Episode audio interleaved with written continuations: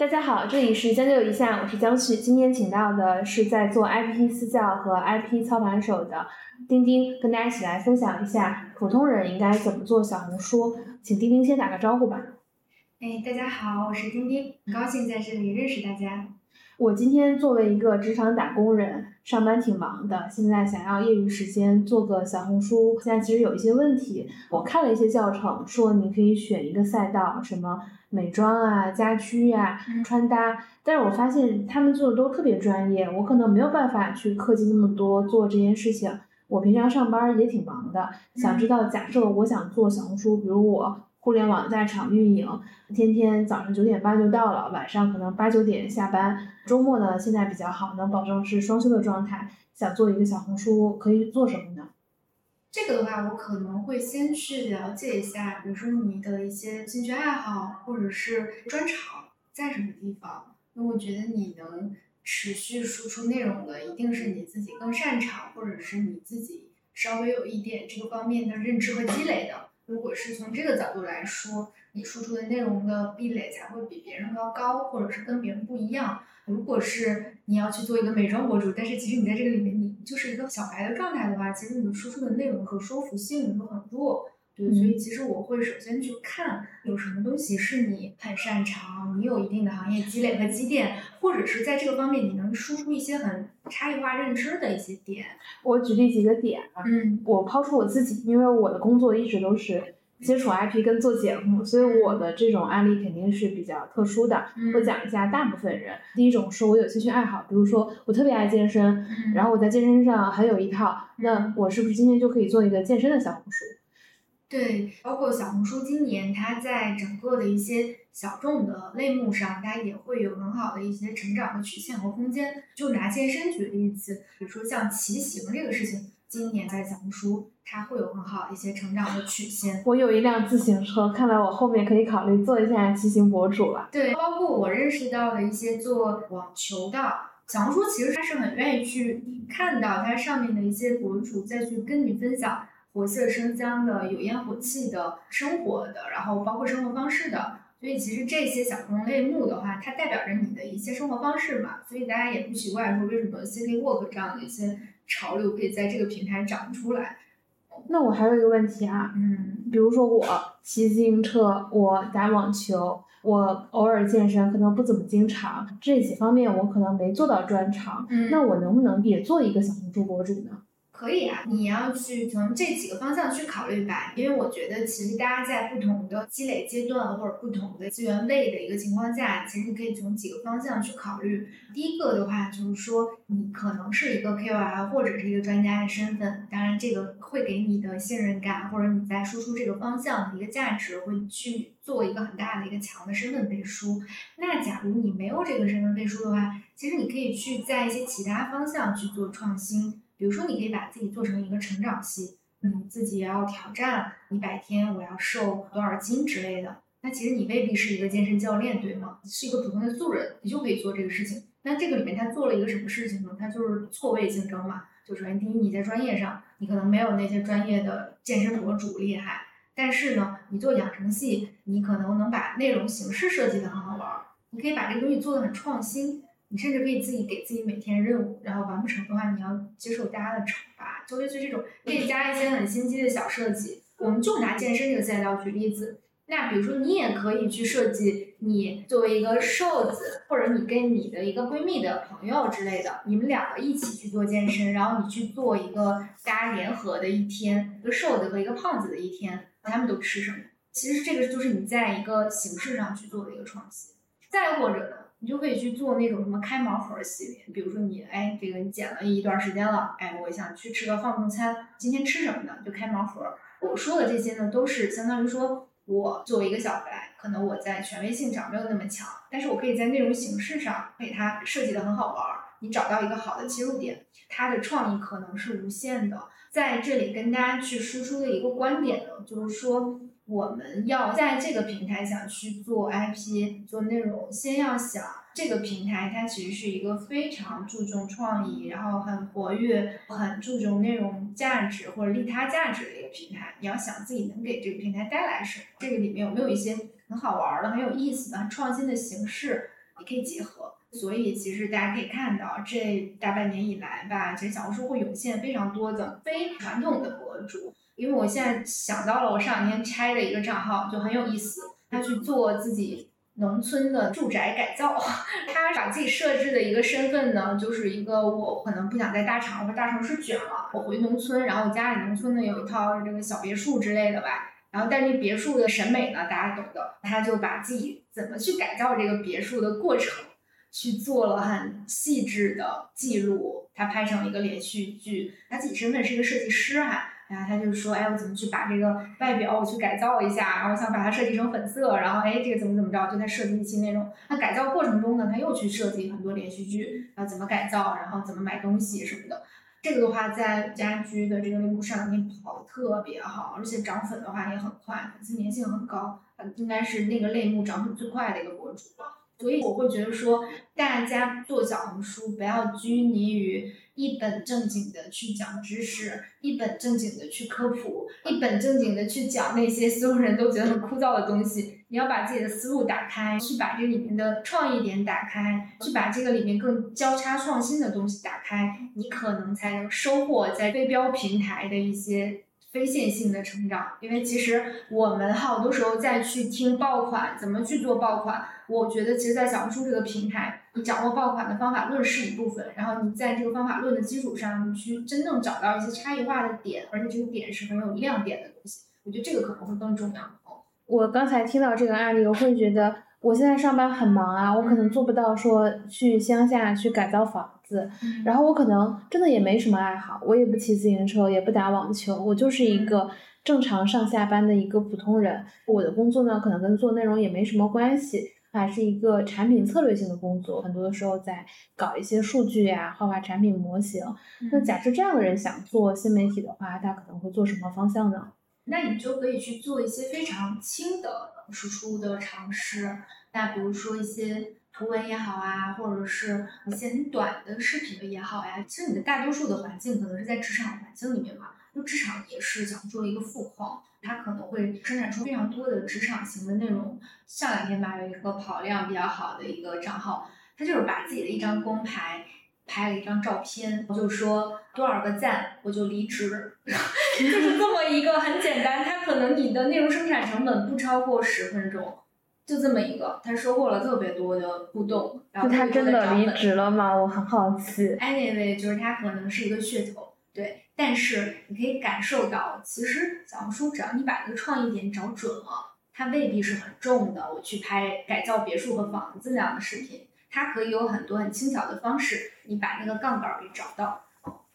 那今天假设我根据这些，我也选了一些比较适合我的内容形式，我现在开始发了。嗯。那我觉得就面临了新手重要的第二个课题，或者是永远的课题。就我老觉得我获取不到小红书的流量，我发了可能就几十个小眼睛，然后没几个点赞就结束了。嗯。那我想知道小红书的流量是不是有什么规律呀？首先，第一呢，大家要把心态摆平。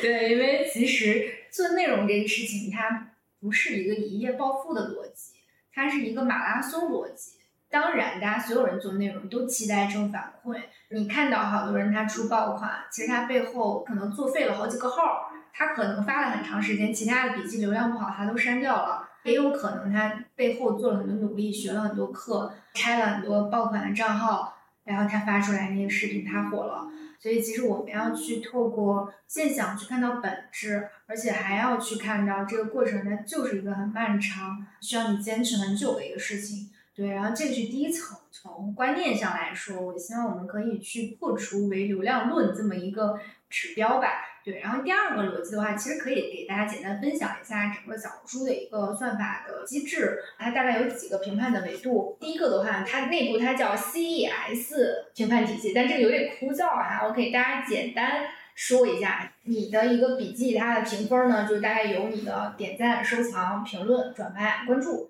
然后在这里面呢，因为你的用户的难度就跟你互动的难度不一样，所以它的权重是不一样的。大家可以简单理解为。评论转发，其实它的权重是蛮高的，然后但是它不是最高的，最高的是关注，所以其实是这么一个逻辑。但这个的话是它几年前的一个内部的评分体系了，这两年它也在不停的迭代和更新。然后它迭代的第一个点呢，可能就是说完播率，完播率其实在各个平台都非常非常的重要。当然说你怎么去把你的整个视频的结构设计好，怎么去把你的完播给提上去，完读给提上去，我觉得这个是很重要的。刚才我说那几个指标呢，大家就重点去看评论，尤其是关注这个指标，关注它的比重是最高的。评论这个事情，大家会看到好多博主去说，哎，我想要一个只有什么什么的评论区，对，只有女生什么什么创业者的评论区，或者只想要一个什么吃货的评论区。他为什么会做这样的东西呢？就其实这个东西也很轻哈，就一句话的事儿。但是呢，他这个评论互动很好，或者是有的人说，我假如在电梯里遇到领导了，我该怎么体面跟他对话？就类似这种哈。那其实他在去做什么呢？他在去做的是。创造你跟用户互动的机会和口子。你听到这样的话题，其实你会不会很有很强的代入感？因为你也经常会在电梯遇到领导，而且也不知道该怎么办，不知道该跟他聊些啥。我会假装看手机。就有的人还会去专门接个电话什么鬼的，但是其实没电话，你那手机屏幕都是黑的。对，所以其实就大家很尴尬，很有代入感。然后这个时候大家就互动意愿非常强，就这个整个评论就上来了，对吧？评论上来了，整个评分体系，你的算法监控的那个权重是不是就高了呀？所以好多人他在去利用算法去做撬动算法的一些逻辑，这些指标呢，大家可以去做参考。但最核心的还是你要去好好打磨你的内容，内容优质，其实你才能拿到更多的算法的流量。就有的时候你发一条视频，发一条笔记，表现不好，你要去总结反馈它，你保证会有后台嘛？你去看你后台的数据，你看你这个数据里面各个节点哪些节点出现问题了，然后去不停的复盘它。去优化迭代它，对我觉得大概是这样一个逻辑。哦，哎，我发现你在前面的工作中也提过很多次，就是拆账号，你能讲一讲怎么拆账号，拆哪些指标吗？因为很多人可能不做运营，他可能也不太了解要拆什么。其实从简易的一个版本的话，就是相当于说你要去把整个对标账号它的简介，然后包括它的爆款选题、封面、标题、标签、引流。的一个商业化的设计，就这些东西不都要去拆，还有评论区什么的，就这块儿的话，可能都是需要你自己去一点一点从零到一，好好去建立这块儿的一个数据库的。包括我们一个课里面也会有很具体的一些实操性的东西，大家如果感兴趣的话，可以具体去了解。找对标账号的话，其实我觉得这个过程是一个需要从多个维度去努力的一个事情。比如说你要去做职场，你一方面是可以直接去在小红书的自己的搜索工具去搜。你搜完之后，你的搜索结果里可能会给你这个关键词下面做的可能比较好的一些账号，这是一种途径。然后再有的话，你搜完这个关键词之后，你可能也会找到这个笔记下面带的职场相关的标签，你顺着这个标签打进去之后，你可能会看到这个里面的最热笔记这个 tag。然后你从这个笔记里面去进入的话，你大概率会看到最近这个 tag 里面比较流行的一些职场相关的一些话题输出，它大概是什么方向的？这个里面需要辨别的呢，就是里面可能会有职场博主，可能也有一些其他领域的博主蹭的职场的流量。那这个里面的话，你就要再去分开看，哎，这个里面职场博主可以成为我对标账号的是什么？蹭了其他流量的，他有没有一些可以借鉴的点？我也是可以学习的。再有的话，就是你可以用一些第三方的工具软件了，比如说像什么。微屯呀、新红呀，就这些你都可以去看，就它会有很完整的这个二级类目、一级类目的。我不做小红书，其实我都不太知道这种新媒体工具，所以其实普通人也应该先知道一下，要做这个平台有哪些相关第三方的媒体跟工具要用的。对我刚才说的这两个用好，其实就已经够用了。对，所以其实这个的话，给大家说太多，可能大家也记不住。再有的话就是你去做今天的晋词啊，这些你可以用一下零课，大概是这几个前阶段用就大概已经够用了。那假设啊，我现在已经学会了这些基础的，我也知道对标账号了，包括小红书上你能看到很多这样的课程，然后一项又一项，我也知道怎么发布，怎么去研究小红书的流量。我其实可能不是一个对内容要求很高的人，我今天上班已经很累了，我业余时间做个自媒体就是为了赚点钱，有没有什么路径能直接引向我变现？而且我可能并不想离职，我还想好好上班，然后业余时间赚点钱呢。嗯，小红书今年大概四五月份吧，开放了笔记带货的这个功能。其实对于普通人来说，你有几种选择的路径嘛？笔记带货呢，其实是你可以去尝试的一种方法。然后再有的话呢，你前期粉丝积累完了之后呢，它里面会有很多的这种种草的一些商家呀找过来。你前期粉丝不多的话，可能更多的这个叫什么？置换，对，对于好多博主，他的期待没那么高的情况下呢，他就会觉得，哎，我可能置换的这些东西都是我需要的嘛。可能我做个宠物博主，我可以给我们家主子置换点狗粮、猫粮什么的，我其实也满足了。稍微粉丝再多一点呢，你可能会接到一些种草的邀约什么的吧。对普通人来说，也是相对比较适配的。那我其实重点可以给大家讲一讲皮带货这个事情。有没有一些比较好玩的玩法？就因为我最近也在去准备这个课嘛，也去拆了很多的案例。其实这个里面也是课里面的一个案例，大家觉得自己捡到了，因为这是个付费内容。赶紧听一听。最近大家保证会被瑞幸、茅台啊这个事情刷屏嘛？但是大家有没有想过，你假如你用一个笔记去带瑞幸的咖啡的话，你会怎么带这个东西？我来想一下啊。假设我家里有茅台的瓶子，然后有一个杯子，会假装做一个类似瑞幸咖啡的这种，这是我能想到的一种。嗯。第二个是可能找一个和茅台和瑞幸颜色有相关的物件组合在一起一个画面，我可能想一个文案，但我都觉得做的这些事情是我一下子能想到，但是好像对带货都没什么作用。对这个博主他是怎么去引出瑞幸咖啡的？因为其实这个东西你去说广告，就想说这个平台它是最讨厌广告的，最讨厌把这个广告说的非常广告 的这么一个平台。你的广告味儿太浓的话，可能在这个平台就会非常的不受待见。我们今天说的这个博主呢，他当时做了一个啥事儿呢？他自己其实截图了一个朋友圈，就说公司团建去爬山，早上习惯性的把 bra 穿在了毛衣外面，然后现在四十度。根本不敢脱羽绒服，这个下面还带两张他爬山时候的那个照片，很搞笑的一个朋友圈。朋友圈下面还一堆人说什么哈哈哈什么之类的哈，好多人在嘲笑他。因为那个小红书的笔记它是可以切的嘛，就像幻灯片一样来回切嘛。那第二篇他就做了一个情节的推进，然后他说下山后的第一件事儿就是冲到瑞幸门口大喊，把你们店最冰的咖啡交出来。就他其实做了一个事件营销。是那种事件营销，不是这种联名的事件营销。就他会去做一些很有意思的前期情节化的一些设计，在这个基础上，他去做了一个转折，把这个产品融入到这个场景里面。对，所以其实呢，这个是现在很多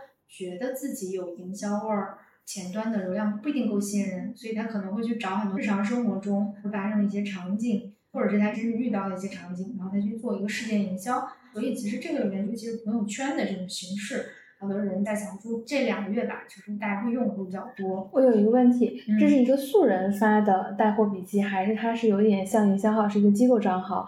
发的？素人。其实现在我们表面上看他是素人，但是他背后也有可能是机构号在运营，因为其实现在很多机构号呢，他在布局的时候。他也不想让自己看起来那么的官方，那么的机构号，所以其实他就会同时去搞很多账号去运营。所以其实你看到好多素人博主，有可能是企业自己养出来的，而且很多企业都在这么操作，就是为了发的笔记能更接地气儿吧，接社区的地气。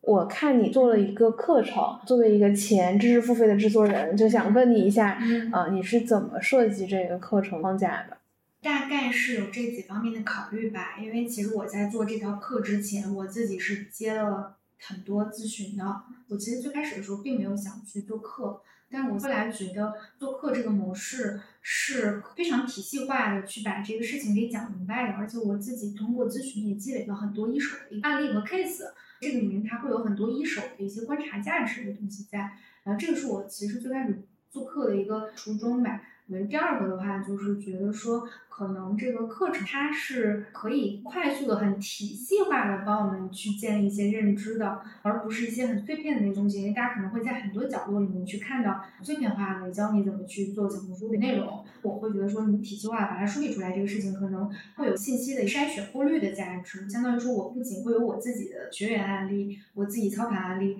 可能我也会去筛选一些市场上我觉得。还比较有道理的，而且我自己对它有很深认同的一些东西，就相当于说我去帮大家做了一个信息的过滤和筛选，我把这些东西综合到我的一些课里面去做了一些集中的交付吧。所以我其实在这个课程里面也希望可以帮大家去把最底层你需要建立的能力，或者你长期需要建立的能力，甚至是你的一些道上的一些价值观上的东西去建立起来。第三个点的话，我希望这个课它也可以非常非常实操，所以其实在去设计课的时候，他会去按照一个新人的 IP 的用户，或者我从零到一去操盘这个小红书的账号，他大概会遇到什么问题，我完全是按照他整个路径或者整个生命周期里面，他可能在各个节点遇到的一些问题，或者是他可能遇到的一些卡点。去做了一些重点的一个输出，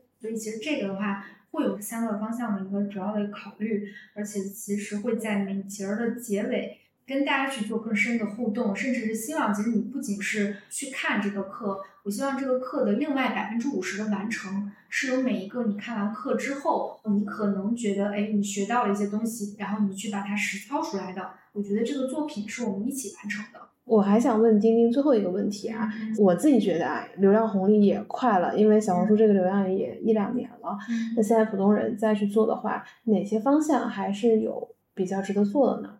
小红书虽然它这个平台它进入大众视野是一两年了，但是它的整个电商的发力其实这个是它的第一年。它今年整个平台的一个电商的商业化的压力还蛮大的，所以其实这个是个人博主可以借到的一部分平台的一个流量的势能和商业化的势能。我觉得其实个人哪些方向可以做的话，我们现阶段其实会看几个赛道，我觉得它跑的还都蛮不错的。第一的话就是整个家装这个赛道，那我会觉得说它在今年整个小红书的爆发是非常非常的令人瞩目的，因为家居家装它本身就是一种生活方式，就这是第一个。就小红书它再去倡导一些生活方式、一些流行的审美，然后家居家装它本身就是你自己个人审美方式的一个集大成的一个外线的表现者。它整个跟平台的内容生态是非常贴的。再有一个点呢，就是其实家居家装或者是家庭的环境，它是个非常大的一个杯子。你可以理解为你什么东西、什么产品都可以往里装。你去带吃的，你是不是可以放在家庭环境里去带？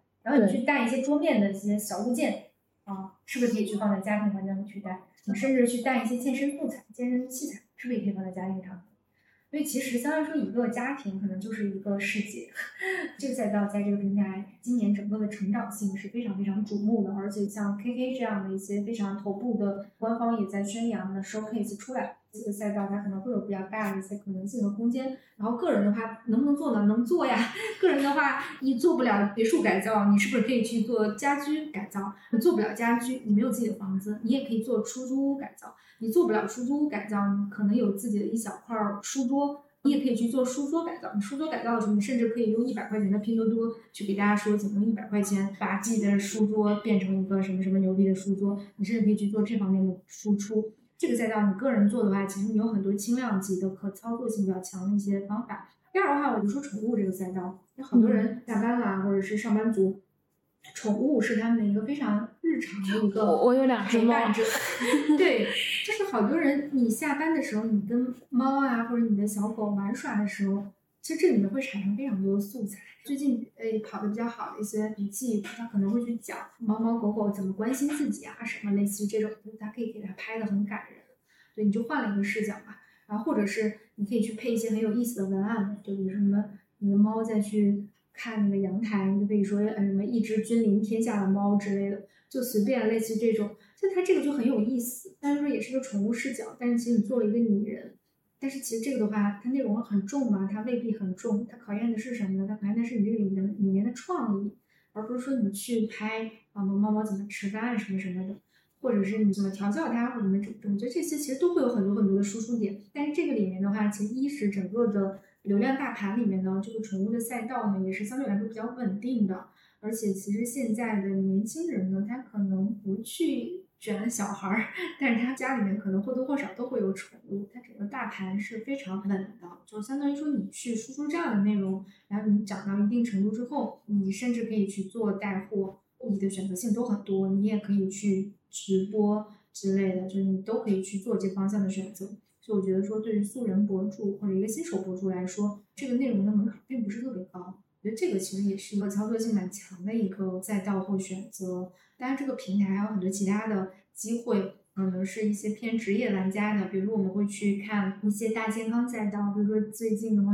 啊，一些偏中医类的啊之类的，就其实，在平台就跑的挺好的。那对个人新手来说的话，你也可以去做食品啊，就这些赛道，其实食品赛道也很稳。但是其实这个里面大家去找到食品赛道里面可以细分的垂类赛道，因为食品赛道其实实话说，它是一个大的、显而易见的红海赛道。那你怎么在这个红海里去找到蓝海？建议大家去看课，课里面会非常非常详细。然后再有的话，职场的这个东西，我觉得整个我看到的大盘的情况，它跑的也还都蛮不错的。然后这个里面可以有几个以后变现的点。然后一种的话就是我去做知识付费的内容的输出嘛，这个是一种。然后再有的话就是你在办公室场景去植入一些，比如说那种办公室好物啊之类的，这个的话也是。有比较好的机会的。我今天厘清的一个逻辑呢，就我刚才给大家说的这些赛道呢，是适合我们个人的博主去入手的。但是如果你是一个专门的买家，可能是个商家，你的思维和视角，或者你要切入的，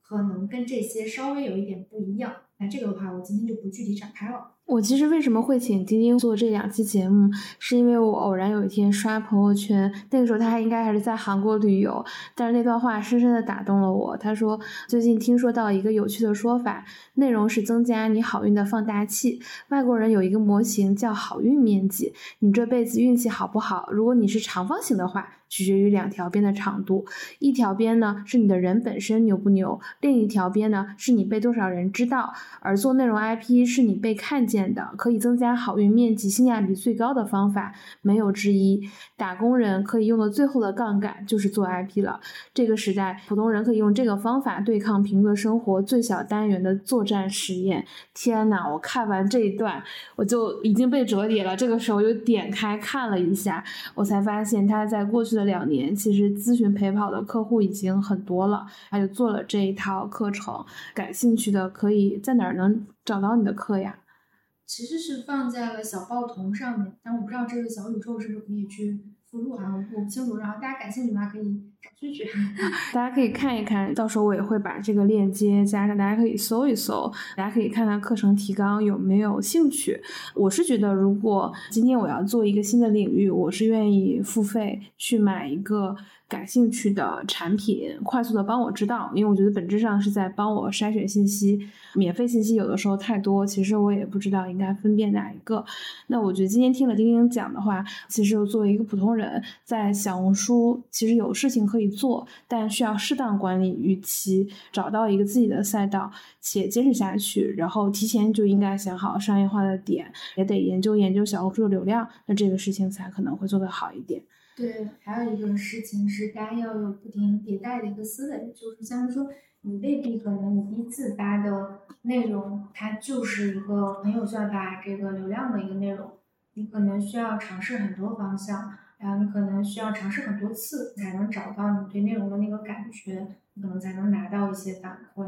所以其实这个的话，也是我们需要有的一个不停迭代、小步快跑的一个意识吧。嗯。今天这一期的将就一下，主要是跟大家聊了一下普通人怎么做小红书，就到这里。欢迎大家在朋友圈评论、点赞、分享，也欢迎把你们感兴趣的选题跟人都写在评论区里。我们下期节目见，拜拜。